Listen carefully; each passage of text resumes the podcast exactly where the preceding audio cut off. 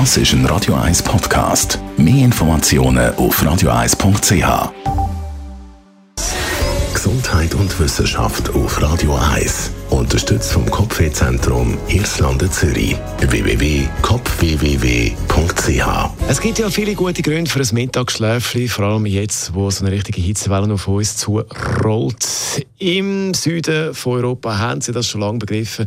Nach Mittag schnell ein bisschen anlegen, Siesta machen.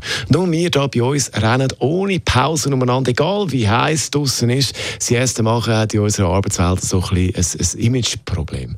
Es ist wissenschaftlich aber bewiesen, dass ein Mittagsschlaf, ein Powernap, ein Nickerchen Siesta einen positiven Effekt hat. Zum Beispiel hat eine Untersuchung gezeigt von der University of Michigan, dass man mit einem Powernap die Produktivität kann steigern kann. Im Rahmen von dieser Studie haben die Probandinnen und Probanden in einem Labor müssen mühsame Aufgaben und Tests machen. Dazu Fragen zum Schlafverhalten und Gemütszustand beantworten, wie die Teilnehmenden oder beziehungsweise wo dann die Teilnehmenden fertig sind.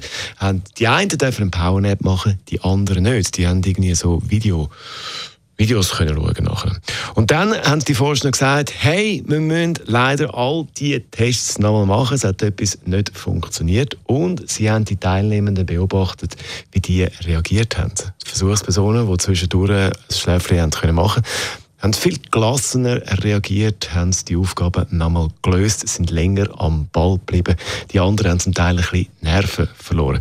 Dazu hat es weitere Tests gegeben, um Stresshormon zu messen und man ist zum Schluss gekommen, ein Mittagsschläfchen macht Sinn. Man verliert dann weniger schnell Nerven. Ob er auch ab und zu ein Mittagsschläfchen macht oder nicht, das weiß ich nicht. Wir spielen jetzt Musik von ihm, Lenny Kravitz, Fly Away. Das ist ein Radio 1 Podcast. Mehr Informationen auf radio1.ch.